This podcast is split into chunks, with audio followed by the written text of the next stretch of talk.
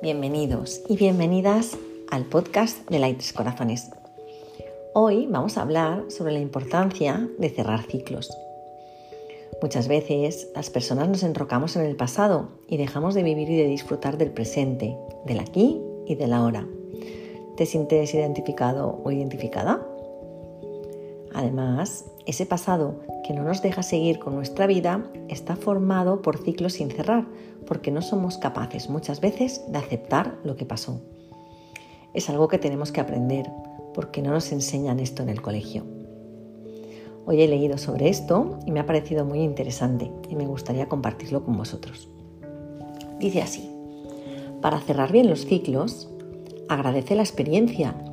Todo problema vino a enseñarte una lección, no acabar contigo.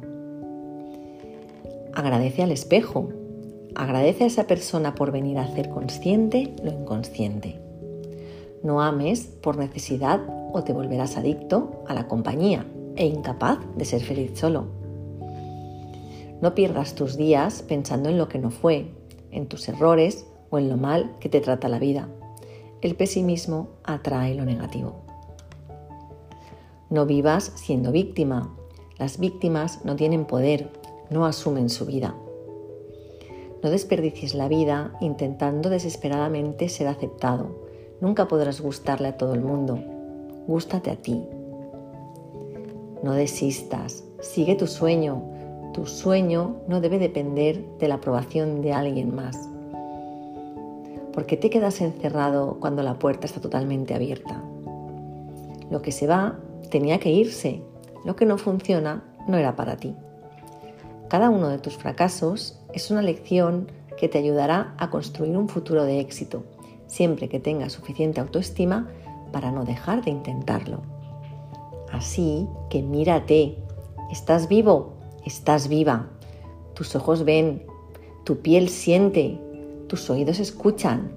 Simplemente es así de sencillo, vive. Y hoy cerraremos este episodio con una frase del principito que dice así.